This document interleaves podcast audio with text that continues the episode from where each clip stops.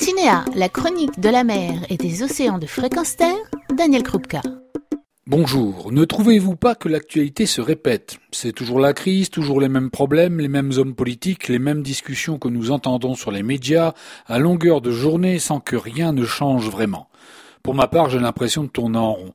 D'ailleurs, dans cette chronique consacrée à l'environnement, à l'écologie, autour de la mer et des océans, j'avoue parfois en avoir assez de ces informations répétitives qui reviennent en boucle. Je suis de très près l'actualité des océans, leur protection, les nuisances qui les affectent, les petits pas qui me font dire que ça va mieux, et puis les catastrophes successives qui me font dire qu'on va dans le mur. D'ailleurs, depuis 2006, où j'ai répertorié une grande partie de l'actualité, et ce jusqu'à maintenant, il s'est passé bien peu de choses pour la protection du premier écosystème de la planète. Quelques exemples des titres ou thématiques de l'époque sont toujours les mêmes cette année et témoignent, sinon d'un immobilisme de la part de nos décideurs et de nos citoyens, ils témoignent, disais-je, du manque de conscience de l'immense tâche et des efforts à faire pour enrayer les fléaux qui sont là et qui deviennent au fil du temps de plus en plus irréversibles. Quelques exemples. On parle toujours des vortex de plastique dans le fameux continent, mais à part quelques sacs plastiques, ce qui est beaucoup mais insuffisant, on continue d'alimenter les océans avec des tonnes de déchets au point qu'on découvre ces accumulations de matières plastiques un peu partout. On sait aussi que les océans souffrent de pollutions diverses, qu'elles soient industrielles, avec rejet en mer, ou collatérales à notre présence près des côtes. On n'augmente en rien les stations d'épuration, des pétroliers vont se mettre à sillonner l'Arctique, et on continue de rejeter en mer nos boues et déchets, comme le démontre la dernière autorisation pour les 30 prochaines années de déverse de boue dans le parc marin des Calanques de Marseille.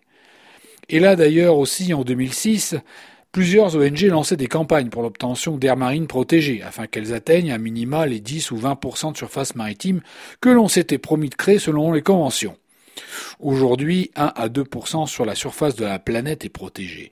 Encore faut-il que les régions protégées les plus étendues soient celles qui ne soient ni sur la route des pétroliers, ni dans les zones de pêche fructueuses.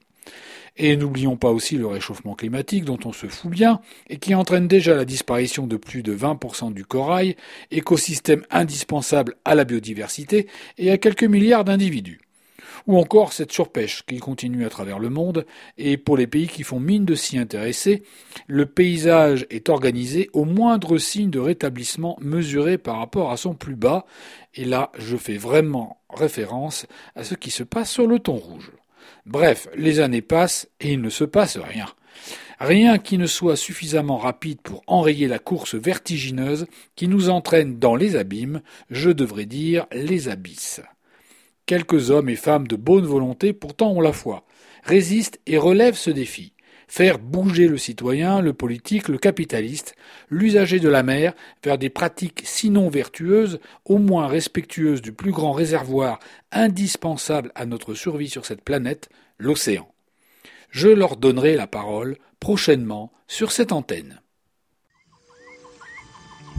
Retrouvez et podcastez cette chronique sur notre site fréquence